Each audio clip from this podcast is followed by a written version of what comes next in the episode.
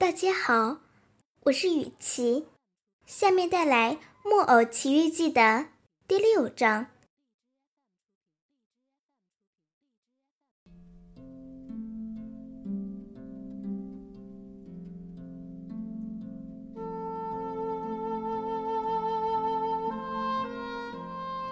这个冬夜真是可怕，雷声隆隆，电光闪闪。整个天空好像着了火，滚滚的灰尘被寒冷刺骨的狂风卷起来。田野上所有的树木也被这风吹得沙啦沙啦响。匹诺曹最怕打雷闪电，可此刻他的肚子饿得比打雷闪电更可怕，因此他掩上门，撒腿就跑。蹦了那么百来下，就来到了一个村子。此时，他的舌头也吐了出来，上气不接下气，就像一只猎犬。但是很快，他失望的发现，村子里一片漆黑，一个人影都没有。铺子都关上了门，家家都关上了门。和窗子，街上连一只狗都没有，整个村子静得像死了一般。匹诺曹又是绝望，又是饥饿，于是他拉了一户人家的门铃，并且叮铃叮铃拉个不停。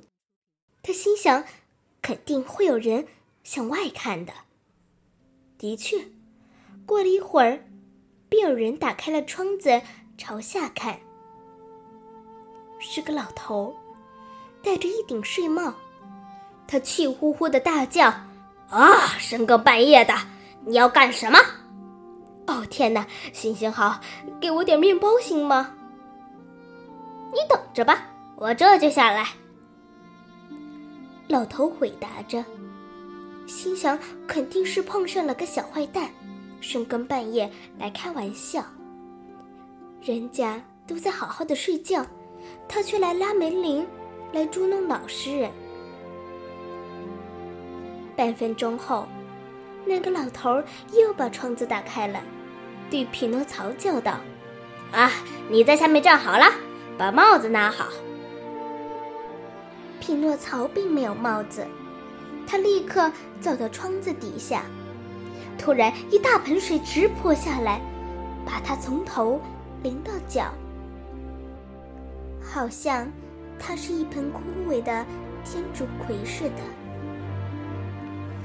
匹诺曹像只落汤鸡似的回到了家，他又累又饿，全身上下没有半点力气，因为没有力气站着，他只好坐了下来。把他那两只又湿又脏、满是烂泥的脚搁到烧炭的火盆上，他就这样睡着了。当他睡着时，他的一双木头脚被火烧着了，一点点烧成了灰。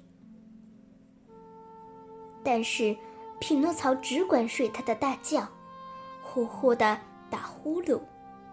好像这并不是他的脚，而是别人的。直到天亮，听到有人敲门，他才一下子醒来。啊，是谁呀？他打着哈欠，擦着眼睛问：“是我。”一个声音回答：“这是杰佩托的声音。”